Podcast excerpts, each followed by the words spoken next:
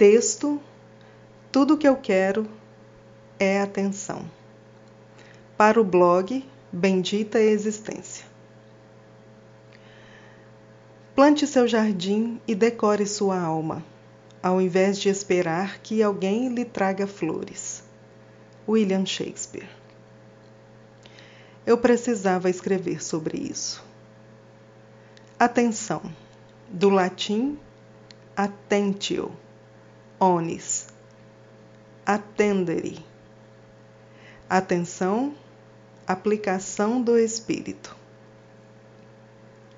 Aplicação do espírito. Interessante expressão para definir essa palavra cujo significado se torna cada vez mais estimado e desejado pelas pessoas.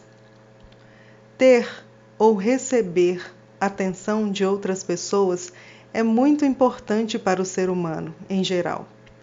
Mas para alguns, essa necessidade pode alcançar níveis deveras assustadores. Sim, se você não conhece alguém que faz tudo por um pouco de atenção, você provavelmente é esta pessoa. Brincadeiras à parte, escrevo hoje sobre essa necessidade tão acentuada de alcançar a atenção de outras pessoas, ou o medo exagerado de perdê-la. O que muitas vezes pode se tornar pesado e acarretar danos que podem comprometer até a saúde física. Um pouco de tempo nas redes sociais já pode nos servir como fonte de observação, já que a busca por atenção, representada por likes e comentários, pode levar as pessoas a atitudes extremas. Porém, não seria exatamente pela observação desse tipo de desejo por atenção que escrevo, mas por aquele sentimento gerado pelo desejo intenso de ter a atenção das pessoas mais próximas, aquelas que são importantes para nós. Não possuo conhecimento algum sobre as origens desse sentimento ou sobre o que pode despertar em uma pessoa tamanho gosto por não apenas receber atenção, mas estar sempre no centro dela. Tenho certeza de que há uma explicação para cada situação, descritas nos livros analisados por esses estudiosos incríveis da mente humana. Mas aqui, afinal, não se trata de um artigo científico, apenas um pequeno relato de minhas observações da vida cotidiana. Um dia, assisti a uma demonstração do projeto O Corpo Explica, em que o profissional em questão descrevia como enviamos mensagens para o nosso corpo em determinadas situações com tanta força, embora muitas vezes sem perceber, e como o corpo responde. Na ocasião, fazia-se um atendimento ao vivo a uma voluntária que relatava que havia sofrido um infarto algum tempo antes e descrevia o ocorrido como um resultado, entre aspas, de um longo processo em que trabalhou por anos em uma empresa que não gostava, fazendo um trabalho que não gostava, com pessoas que não admirava, mas para o qual era bem remunerada o que no relato da voluntária seria o único motivo pelo qual não mudava de emprego. Nesse momento da demonstração, o profissional que a atendia procura saber um pouco mais sobre sua vida para entender por que o dinheiro era tão importante para ela, de forma a fazê-la negligenciar a própria saúde para manter tal emprego. Claro que se tratava apenas de uma demonstração rápida, nada muito aprofundado. Mas já foi possível entender um pouco sobre algo que considero real e vemos acontecer com frequência, sem nos darmos conta disso. E em seu relato, a voluntária vai chegando ao ponto.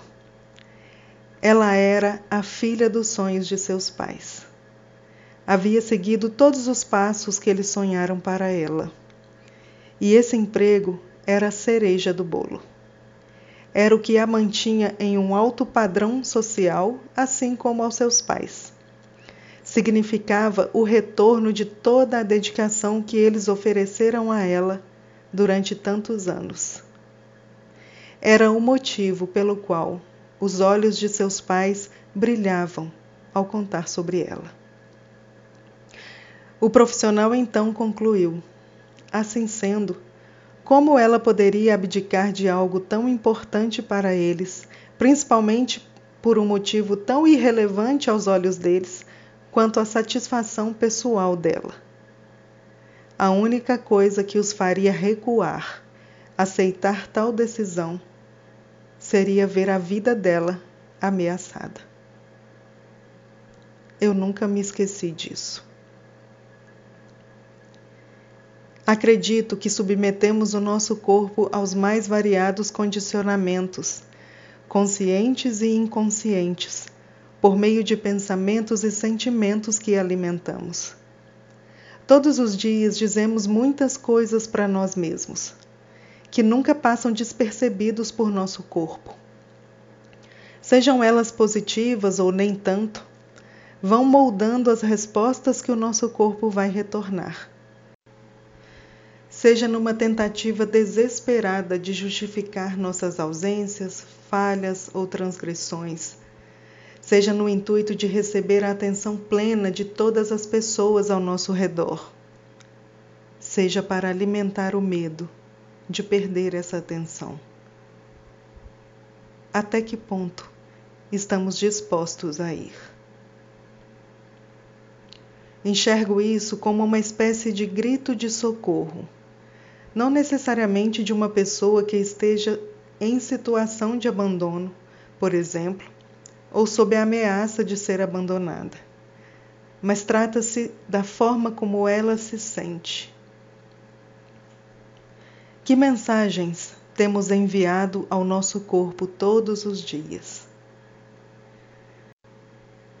Será que esse seria mesmo o melhor caminho Será que o resultado de adoecer a si mesmo e aos outros em nome de algo tão volúvel quanto a atenção das pessoas tem valido a pena? Será que não somos capazes de enxergar que quem passa pelo sofrimento de sentir dores físicas, enfrentar problemas de saúde dos mais diversos, enfrentar hospitais, tratamentos muitas vezes dolorosos, somos nós mesmos, em nome de um pouco de atenção? Em que nível de carência emocional podemos estar ao nos condicionar a esse tipo de situação? O tipo de atenção recebido por esses meios seria realmente o que esperamos? Afinal, não se atrai mais abelhas com mel? Muitas são as indagações e reflexões que me percorrem acerca do que não consigo explicar mas que atravessam de alguma forma o meu caminho. Borboletas são atraídas pelo perfume das flores. Desejo muitas borboletas para você. Gratidão por ler até aqui. Com amor, Rúbia Arce. Até a próxima.